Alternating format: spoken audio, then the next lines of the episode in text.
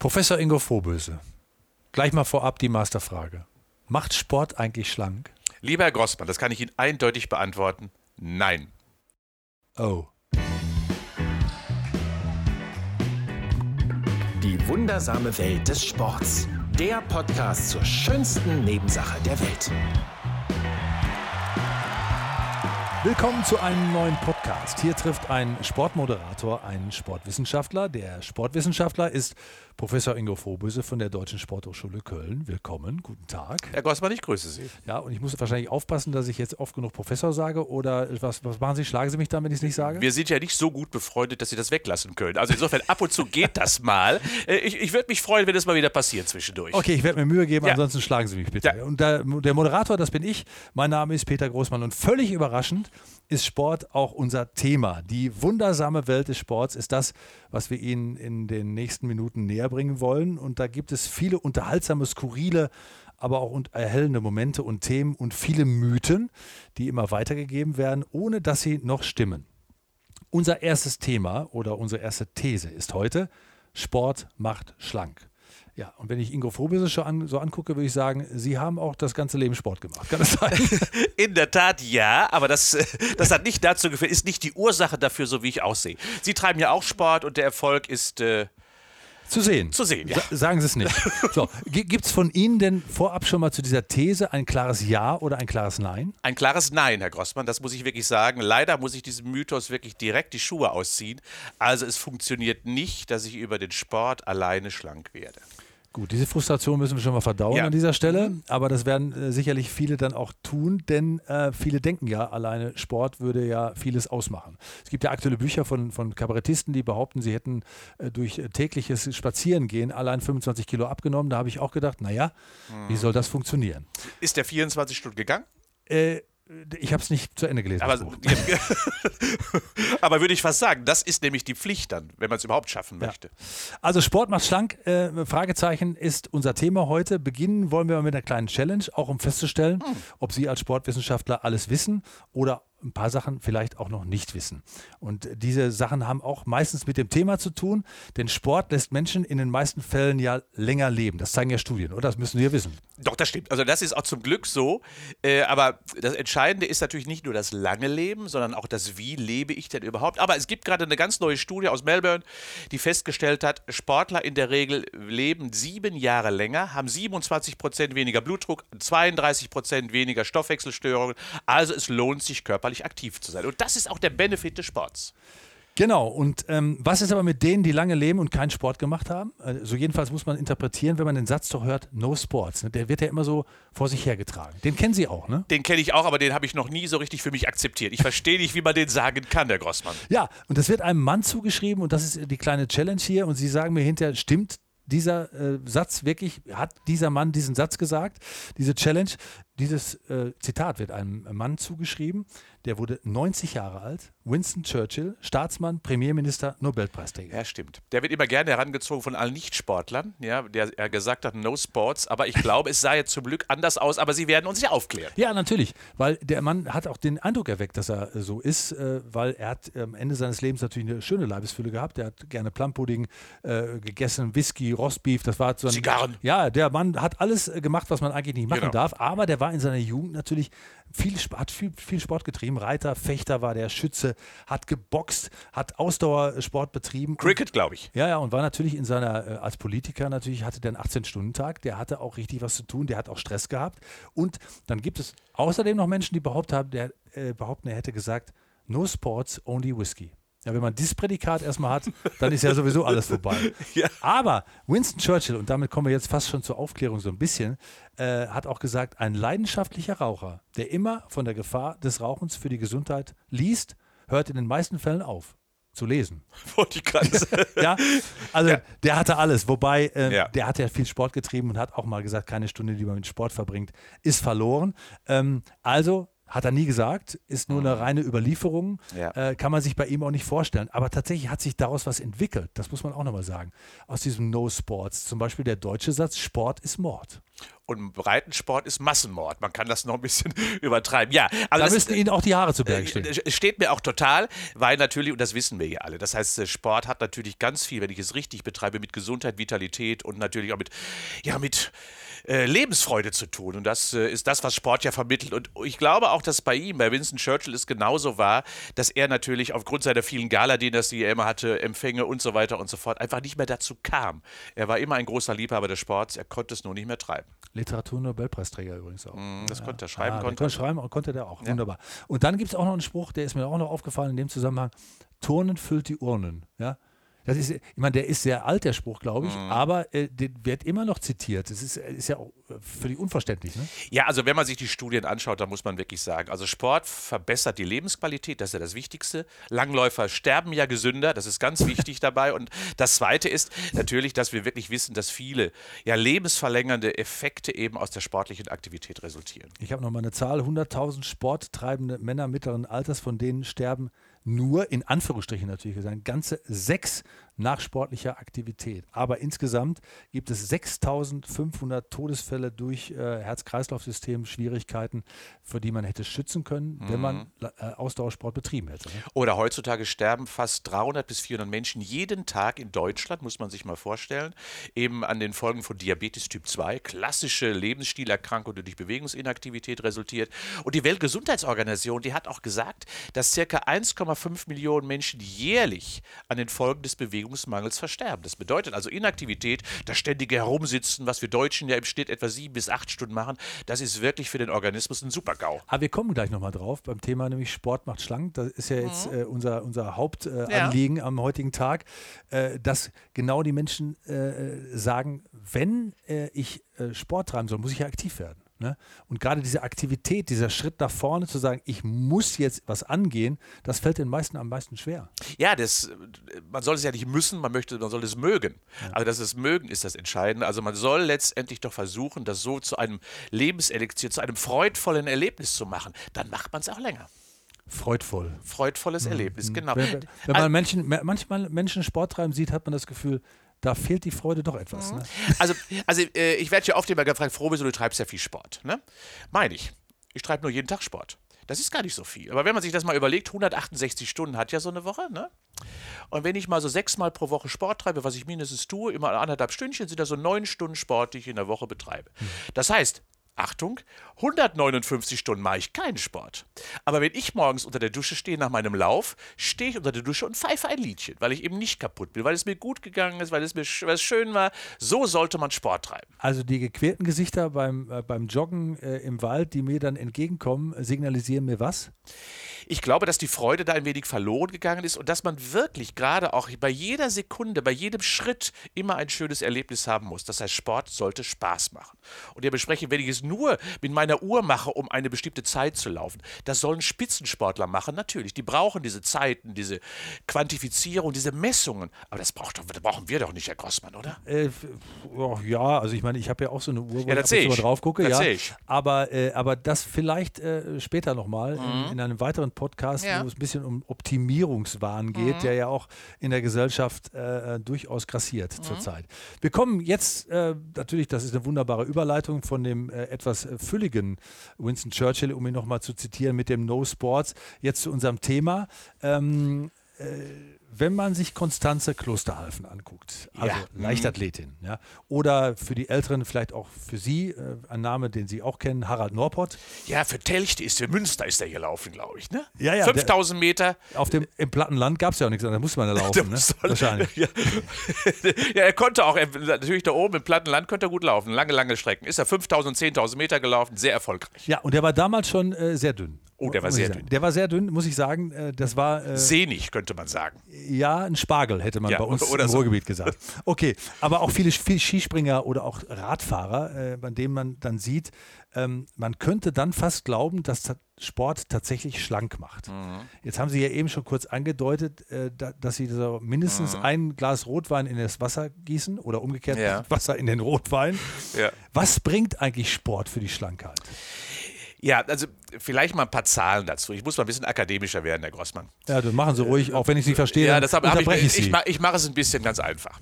Äh, also ein Kilogramm Körperfett hat wie viel, was würden Sie sagen, Kilokalorien? Äh, ein Kilo Körperfett. Äh, äh, 500? Ja, das wäre schön. 7000. Ein Kilogramm Körperfett hat 7000 Kilokalorien plus ein bisschen Eiweißstrukturen und so weiter und so fort. Um dieses loszuwerden, ein Kilogramm, Ja. müssten wir laufen. Ich würde sagen, ich habe hab 72 Kilo, ich verbrenne pro Stunde, wenn ich zügig laufe, so um die 500 bis 600 Kilokalorien. Hätte ich gesagt, das ist ja schon eine Summe, ne? Das ist schon eine Summe. Aber wenn Sie sich mal überlegen, um 7000 Kilokalorien zu verbrennen, muss ich mindestens schon mal 12 Stunden rennen und dürfte nichts gegessen haben. Nehme ich mir mal vor, vielleicht 10 Kilo abzunehmen, sind das 70.000 Kilokalorien. Die verqualmt man nicht mal so eben nebenbei. Dementsprechend heißt das, dass beim Sport es niemals darum gehen kann, Kalorien zu verbrennen während der sportlichen Aktivität. Denn dafür ist der Effekt einfach zu gering. Ein Glas Cola, so 0,4 Liter, hat 600 Kilokalorien. So ein halbes Käsebrötchen, 600 Kilokalorien. Ich habe es mir fast gedacht, dass jetzt auch noch die Nummer kommt Ja. hier, aber ich habe auch, ich habe auch mal nachgeguckt, denn? natürlich. Äh, ich habe es gesehen hier, ein Hamburger, Ja. eine Portion Pommes mit Mayo und 0,4 Liter Cola macht 1600 Kalorien. Ja. Da habe ich gedacht, wow. ja. Ja, also wie soll man das äh, wegbewegen? Wegbrennen, genau. Um eine Tüte Chips, ne? Ja, Müssen Sie, ich. müssen Sie, habe ich mir gedacht, äh, müssen Sie 110 Minuten Treppe gehen, aber hoch, nicht runter, 110 Minuten, um diese zu verbrennen. Daran erkennen Sie, dass der Verbrennungswert beim Sport in der Regel nicht das Entscheidende ist, denn die Nahrung, die ist in der Regel so hochwertig und gerade die, die wir gerade essen, den ganzen Fastfood, die kriegt man nicht einfach so verbrannt. Ah, ich hatte gedacht, bevor ich eine Tüte Chips esse, gehe ich zweimal hintereinander laufen. Also Samstag, Sonntag, Montag esse ich die Tüte Chips, da bin ich auf Null, ne? Ja, wenn Sie das als Hauptmahlzeit nehmen würden, würde ich sagen, ja, aber Ja, wie, man wie, ja sonst noch wie ich Sie kenne, wie ich Sie kenne, mümmeln Ja, Sie ja. noch ganz schön andere viele Dinge. Ja, ja, aber man sieht daran, dass, dass die Dimensionen der Zahlen den meisten wahrscheinlich auch gar nicht so richtig klar ist, weil ja viele auch denken, ich habe ja auch Freunde, Bekannte, die posten ganz gerne auch immer ihre Runden, die sie laufen. Oh ja. Äh, Da gibt es ja so Apps, die dann auch zeigen, wie, wie lange bin ich gelaufen und wie viel Kalorien habe ich verbraucht. Ja. Und die mal ganz stolz sagen, ich bin jetzt eine Dreiviertelstunde gelaufen bei einer durchschnittlichen Geschwindigkeit, also nicht ganz so schnell, habe jetzt 780 Kilokalorien verbraucht. Das entspricht ja dann nicht der Wahrheit, richtig? Und höchstens einem halben Käsebrötchen, das muss man ja wirklich sagen. Das ja, mehr, ist das ja letztendlich. Also grundsätzlich muss man wirklich sagen, äh, dass die körperliche Aktivität äh, eben nicht dazu dient, Kalorien zu verbrennen. Und das genau deswegen ist es an sich blöd, dass diese ganzen Kalorientabellen in den Zeitungen immer auftauchen. Beim Joggen verlierst du so viel, beim Schwimmen so viel. Dieser Vergleich ist egal, weil das ist vielleicht Unterschiede von 50 Kilokalorien pro Stunde. Entscheidend ist, und das ist die Botschaft für Sie, Herr Grossmann. Auch äh, für Ja, mich. das ist jetzt die äh, für, mich ist ja nicht unwichtig. Das ist das akademische Lernziel, was wir jetzt haben. Mir das bedeutet, ja, Ich bin froh. Und auch allen. Es geht beim Sport nicht darum, Kalorien zu verbrennen, sondern den Körper so zu tunen und zu verändern durch den Sport, dass auch wenn kein Sport getrieben wird, mehr Kalorien verbrannt wird. Komme ich nochmal zu den Stunden. Also, wenn Sie jetzt dreimal pro Woche Sport treiben, ist das schön, aber es dient nur der Veränderung des Körpers. Um dann in Nur den ist gut. anderen und den anderen 168 oder 165 Stunden mehr Kalorien zu verbrennen. Also auch wenn sie nichts tun. Das ist quasi der Effekt des Sports. Was halten Sie von der These, ähm, ich habe mich ja ein bisschen eingelesen in das Thema, Sie, Mhm. so. Sie wundern sich, ne? Ja, damit Das, wir Augenhöhe ein bisschen hinkriegen. Ja, das ist, äh, das, schwierig. das kriegen wir eh nicht hin. Ich bin, glaube ich, 10 Zentimeter größer als Sie. Aber das, das ist ein anderes Thema. Äh, nee, da da wurde nämlich gesagt, dass tatsächlich das Problem der Menschen nicht die Tatsache ist, dass sie sich weniger bewegen, sondern dass sie tatsächlich mehr zu sich nehmen. Wissenschaftler äh, aus einer bestimmten Richtung, also Ernährungswissenschaftler, haben das behauptet. Das, dem würden Sie widersprechen oder nicht? Nein, ich, ich würde dem nicht widersprechen. Nur grundsätzlich ist das so, dass natürlich äh, das Zunehmen durch den Sport, wegen des Sports, auch eben auch ein quasi so ein bisschen für viele Menschen eben die Legitimation ist, dafür sich gut zu fühlen. Das kann man ja ganz klar sagen. Okay, mir, hör mal, jetzt habe ich Sport getrieben, jetzt darf ich auch mal wieder sündigen, wie man ja immer so schön sagt. Nee, das ist falsch. Wir müssen einfach wissen, dass der Körper eben äh, diese Kalorien nicht verwerten kann, auch wenn wir Sport getrieben haben. Es sind immer noch zu viele Kalorien und das bedeutet also die Körperveränderung nachhaltig und langfristig. Das ist der eigentliche Effekt des Sports. Ja, ich habe eine Studie äh, mir, mir rausgesucht, fand ich total spannend. 500 übergewichtige, fettleibige Frauen wurden da getestet. Die, äh, einige von denen machten gar keinen Sport, die anderen äh, 72 Minuten pro Woche, andere 136 Minuten und andere 200 Minuten. Also mhm. sehr unterschiedlich aufgeteilt. Ja? Und was fand man hinterher heraus? Interessanterweise, der Unterschied zwischen Nichtsportlerinnen und den Frauen, die am härtesten trainieren, betrug im Mittel lediglich 600 Gramm. Die, die, die mehr trainieren, tatsächlich mehr abgenommen haben. Mhm. Das würde ja Ihre These unterstützen, dass man sagt, wenn man sich auf einmal mehr bewegt, hat man mehr Spaß an sich und belohnt sich vielleicht auch wieder mehr für, mit etwas, jetzt habe ich Sport getrieben, jetzt kann ich auch nochmal einen Burger essen. Ja, ist ja. Das, wirklich, das höre ich auch von ganz vielen Menschen eben, dass man sich da so ein bisschen freikauft äh, für das andere, was man so dann auf dem Teller hat. Also das bedeutet grundsätzlich, und daran erkennen wir das ja schon, äh, dass körperliche Aktivität eben oder die Aufnahme, wie wir ganz am Anfang ja auch gesagt haben, richtigerweise, dass das zu einer Aktivität führt, die dann vielleicht grundsätzlich das Leben mal mit einem anderen Blick betrachten lässt, sein eigenes Leben. Und das ist der eigentliche Effekt, dass man so eine gewisse gesundheitsorientierte Haltung bekommt und sagt, okay, wenn ich das mache, dann vielleicht dort auch mal. Essen und Trimmen, beides bestimmen. Ja. Und man darf auch nicht zu viel wollen, wahrscheinlich, ne? Ja, das ist ja immer so. Das heißt, wir werden da ja auch so ein bisschen in die Irre gelenkt von den Medien. Da steht plötzlich auf so, einem, auf so einer also Zeitung. Von mir quasi. Und unter anderem, ich wollte Ihnen das jetzt nicht persönlich vorwerfen, aber ich habe mir das fast gedacht. Aber wenn, wenn so auf, der, auf so einer Zeitung steht, äh, vier bis fünf Kilo am Wochenende, dann ist das Wasser, was man verliert und nicht das, was man verlieren möchte, Fett. Und das bedeutet letztendlich, dass wir uns da oft wirklich selbst betrügen und auch gerne betrügen lassen, weil damit kaufen wir uns für andere Dinge wieder frei. Genau, die, die Bilder vorher, nachher, die, wir kennen die ja alle. Die ne? kennen wir alle, genau. Wo, wo, ja die Personen, die in diesen Bildern zu sehen sind, äh, in ganz vielen unterschiedlichen Zeitschriften immer die gleichen sind, mhm. aber es keiner bemerkt. Genau, ja? und, und, und ich glaube, so ähnlich läuft es auf Instagram gerade auch ab, äh, dass wenn man mal in den Spiegel schaut und sich sein eigenes Bild dann, was man schön dann gefotoshoppt hat, danach anschaut, das ist man doch gar nicht so richtig. Ja, aber es setzt natürlich unter Druck, das muss man auch sagen, äh, klar, aber das ist wahrscheinlich auch wieder ein spezielles Thema. Setze ich Sie jetzt gerade unter Druck? Äh, mich nicht, bei mir ist sowieso alles Hoffnung mal verloren. Das habe ich aber, mir gedacht. Aber in, im Prinzip schon, also alle, die jetzt zuhören, die anderen. Ja. ja. ja. man schiebt es ja immer auf die anderen, ist ja klar. alle anderen haben es nötig, nur aber, man selber nicht. Aber äh, das ist ein gutes Stichwort eigentlich, dieses, diese Frage, äh, muss ich was an mir tun? Mhm. Das impliziert ja, dass man sich von sich selber denkt, man wäre zu dick oder man müsste ja. was tun. So, die Frage ist ja, wenn man über schlank redet, was heißt denn eigentlich dick? Gute Frage. Also das ist wirklich so. Das ist immer erstmal ein Selbstbild. Ich glaube, dass natürlich wir auch, wenn man so mal durch die ganzen Historien schaut, die Körperfülle immer anders definiert hat. Bei Rubens war es ein, ein Ideal natürlich. Und heutzutage ist irgendwann mal Miss, über Miss Twiggy, glaube ich, hieß die, oder Piggy, die, die Engländerin. Nee, Twiggy, glaube Twiggy, ich. Ja. Twiggy hieß die, glaube ich, genau. Ist Miss das, Piggy war dick. Ja, ja. Das war die aus der Sesamstraße, genau.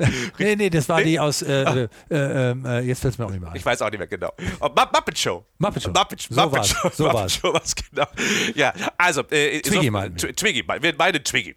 Äh, da kam irgendwann mal natürlich das ganz schlanke Ideal hinein. Und das bedeutet, dass wir uns hier irgendwo bewegen müssen. Und das hat die Wissenschaft ja festgestellt. Es gibt ja den sogenannten BMI. Der funktioniert zwar nicht immer, der Body Mass Index.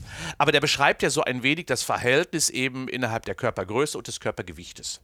Und da gibt es ja ähm, so Richtwerte, die sagen, okay, es gibt eine kleine Übergewichtsdiskussion ab einem BMI von 25 und adipös ist man ab einem BMI von 30. Das ist das Verhältnis also von Körpergewicht zu Körpergröße.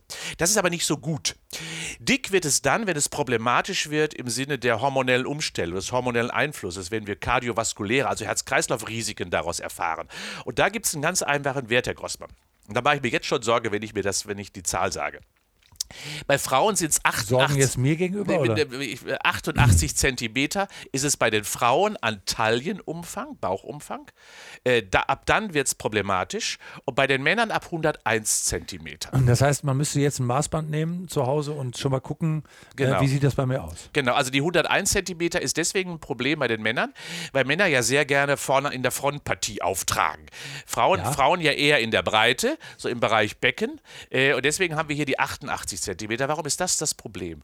Weil dort liegt das sogenannte Bauchfett. Und dieses Bauchfett geht in den Körper hinein, umschließt die Organe, geht hoch bis in die Lunge, quetscht quasi alles ab.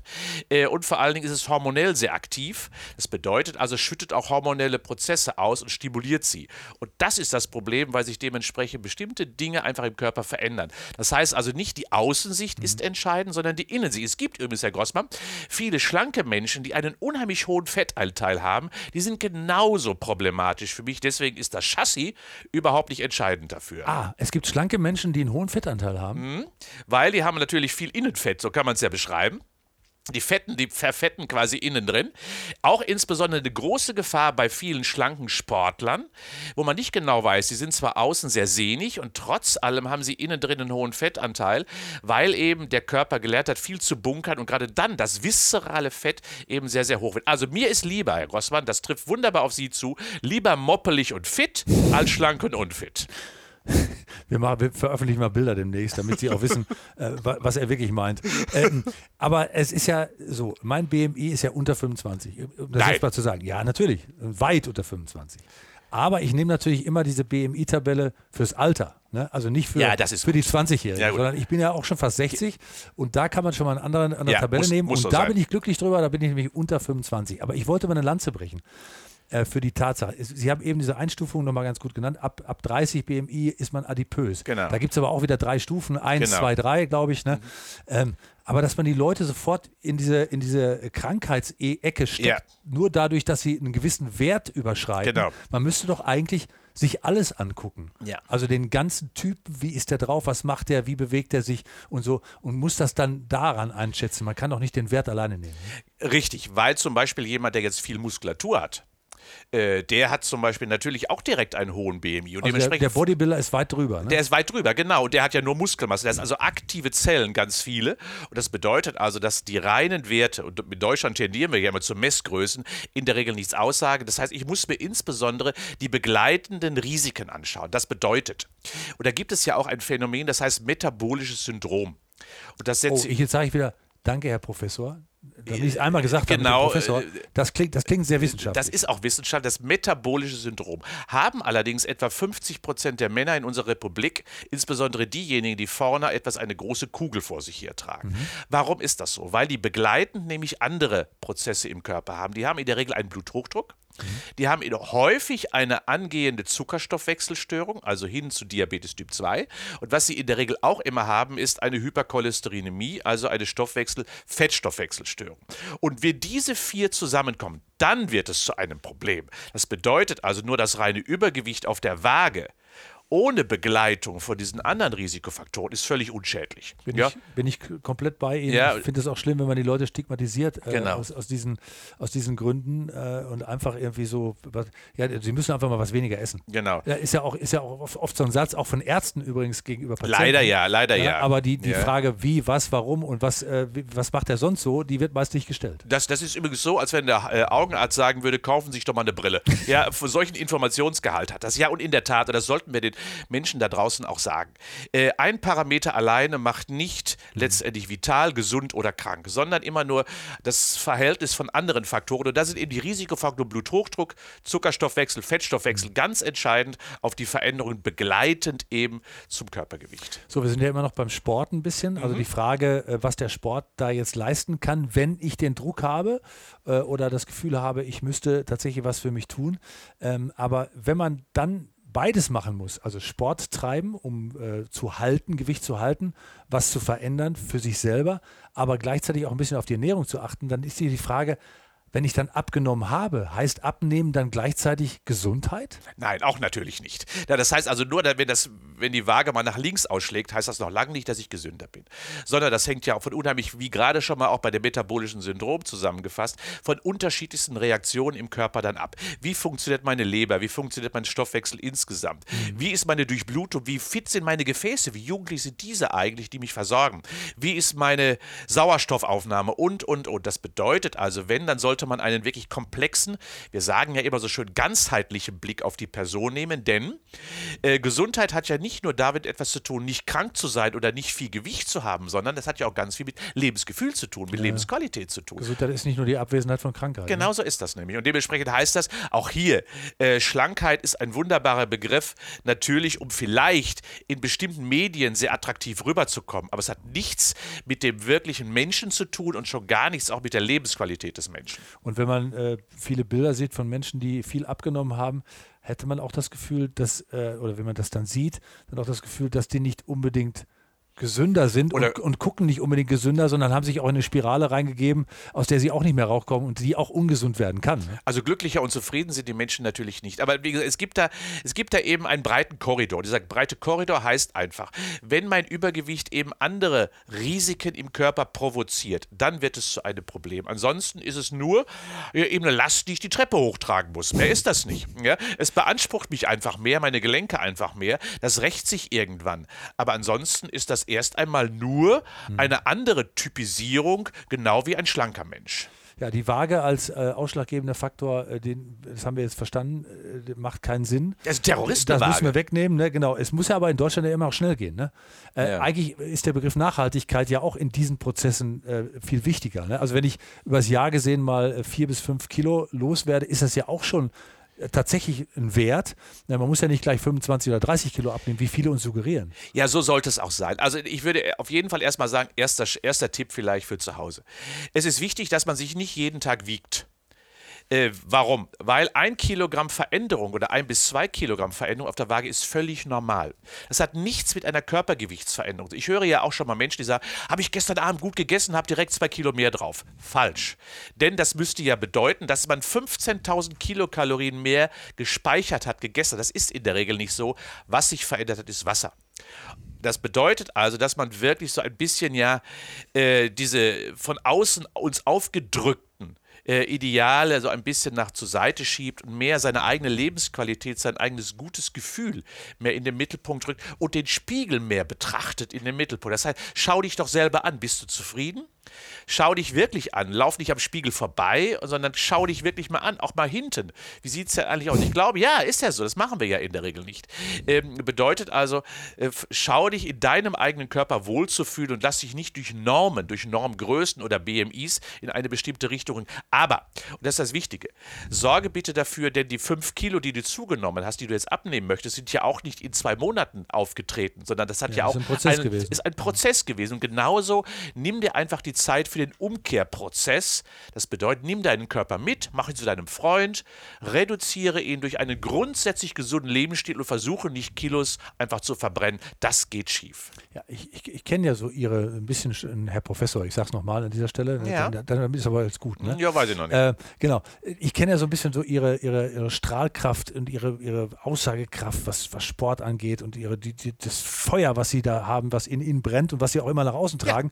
Aber ich schmeiße Ihnen jetzt mal was hin, wo ich hundertprozentig weiß, dass Sie jetzt wahrscheinlich gerade gleich aufstehen, den Kopfhörer wegwerfen und sagen, mit Ihnen rede ich nicht mehr, Herr Grossmann. Zitieren Sie nicht sowas. Wär, es ist mir schon öfter passiert. Zum Glück kann ich mich immer wieder zurücknehmen, Herr Grossmann. Ja, aber jetzt, jetzt kommt was ganz Hartes. Ja. Es gibt einen Mediziner, den ich gefunden habe, Jeffrey Friedman äh, von der New Yorker Rockefeller University. Fängt schon gut an. Ja, ja, ja. Sie, Sie wissen, diese Studien, die kann man ja so und Ja, so ja, sehen. Aber der gesagt, Fettsucht ist keine Frage von persönlichem Versagen, sondern hauptsächlich ein Ergebnis der Erbanlagen.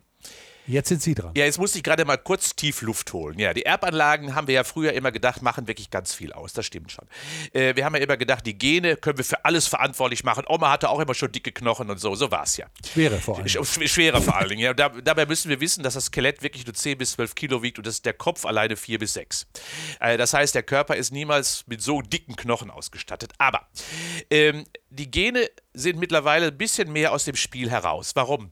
Wir haben gedacht, früher 30 Prozent machen unsere Gene aus. Mittlerweile wissen wir, es sind 7 bis 8 Prozent nur. Alles andere ist der Lebensstil und vor allen Dingen auch, wenn ich Gene habe, die möglicherweise angelegt sind dafür, dass ich Übergewicht bekommen sollte, heißt das noch lange nicht, dass sie auch angestellt werden, dass also der Schalter umgelegt werden und sie wirklich zu einem Übergewicht führen. Das ist immer der Lebensstil, der dann dieses Gen anstellt. Das bedeutet also, Gene als Ausrede zu nehmen, war mal, ist heute nicht mehr richtig. Ja, Wissenschaft lernt schon mal. Das ist immer auch schade, dass Sie den Menschen auch die Entschuldigungen nehmen manchmal. Ne? Ja, sagen wir so, man sollte sich immer erstmal an die eigene Nase packen. Das ist schon mal das Allerwichtigste. Und nicht immer Ausreden zu suchen, ja. Und schon gar nicht bei Oma, die hat es nicht verdient. Schon, schon äh, haben wir diese kleinen äh, banalen Weisheiten, die wir aber auch einarbeiten können in unser, in unser äh, privates Leben. So, ähm, wenn man aber mal zusammenfasst, dann kann man jetzt sagen, Sport macht nicht schlank. Das Ja. ist klar, haben wir jetzt verstanden. Aber Sport ist ja auch tatsächlich wesentlich mehr als Abnehmen. Auch da müssen wir, glaube ich, Ja. noch den Schlusswort äh, zu machen. Denn, ähm, denn Sport hat ja viel mehr Facetten. Man gewinnt ja etwas tatsächlich. Äh, also nicht nur Muskulatur, nicht nur besseren Stoffwechsel, nicht nur bessere Aus Ausdauer, äh, Leistungsfähigkeit, Herz-Kreislauf-System, sondern man gewinnt ja auch eine Lebensqualität, ist ja gerade schon angesprochen worden. Also wenn man über Gewichtsreduktion nachdenkt, dann sollte man vielleicht nicht sagen abnehmen, oder? Das ist das falsche Wort. Ja, also würde ich sowieso. Also erstmal ist es ein Gewichtsmanagement. Man sollte mit seinem Eigengewicht, mit seinen eigenen Fähigkeiten einfach wie, wie ein Manager mit umgehen. Wir haben ja alle wunderbare Schätze und Ressourcen. Mit denen sind wir ausgestattet. Und mit denen sollten wir so sensibel umgehen, dass wir sie hegen und pflegen. Und das bedeutet, das würden wir mit unserem Auto ja auch nicht machen. Wir müssen unsere eigenen Ressourcen einfach hegen und pflegen, auch mal putzen, aufpolieren und dementsprechend dann natürlich auch ja so gestalten, dass wir langfristig sie nutzen und optimal auch ja einsetzen können. Und das machen viele Menschen einfach nicht. Ich höre ja immer viele Menschen, die dann wirklich darüber sagen, ja, hier, ich habe ja viel investiert in meinen Bauch beispielsweise. Und da muss man sagen, viele verlieren dann offensichtlich das eigene Körperbild, die eigene Bedeutung für sich selbst. Und ich kenne auch andere Menschen, die sagen, mir geht es immer noch blendend, kriegen aber ihre Schuhe nicht mehr zugebunden, weil sie Massenhemmung haben. So kann man es ja beschreiben. Das bedeutet also, dass wir also ein bisschen die Selbstreflexion verlieren und das gibt Sport wieder zurück. Das heißt, Sport zeigt mir relativ schnell, welche Möglichkeiten, Fähigkeiten ich noch habe, welche Erlebnisse ich aus dem Sport, aus der körperlichen Aktivität schöpfe, wenn ich es denn kann. Wie schön ist eine Wanderung in den Alpen? Wie schön ist letztendlich eine Fahrradtour mit der Familie am See entlang? Auch das ist ja körperliche Aktivität. Und diese Werte, die ich daraus äh, schöpfe, sind ja weitaus mehr als nur eine Kalorienverbrennung, die ich an dem Tag natürlich gehabt habe, aber die mir natürlich sehr, sehr viel mehr geben. Und gerade auch für Kinder und Jugendliche dient es der Persönlichkeitsentwicklung. Irgendwann dient es auch mal der Vermeidung von Krankheiten, aber insgesamt dient es der Stabilisierung oder der Verbesserung meiner Lebensqualität. Also Sport macht mehr als schlank. Deut deutlich, ja. Fa fassen wir es zusammen. Äh, Das habe ich äh, äh, eindrücklich gelernt gerade. Und äh, hoffentlich haben Sie auch was mit, da mitgenommen. Und ich hoffe, Herr Professor, Sie haben auch mitgenommen, dass mein BMI unter 25 ist. Ja, das habe ich mir sofort aufgeschrieben. Ich werde es nochmal kontrollieren. Wir beide werden gleich nochmal hier draußen auf die Waage gehen. Aber ich werde dann gleichzeitig auch den Körperfettanteil messen, Herr Grossmann. Das ist nämlich eine weitere Größe, die mir dann so Ihr Innenleben ein wenig Ich zeigt. wusste, es gibt Gründe, warum ich eigentlich ablehnen sollte, diesen Podcast zu machen. Aber an dieser Stelle sage ich vielen Dank. Gerne, Professor gerne. Igor Frohböse, ich freue mich auf das nächste Mal. auf das nächste Mal.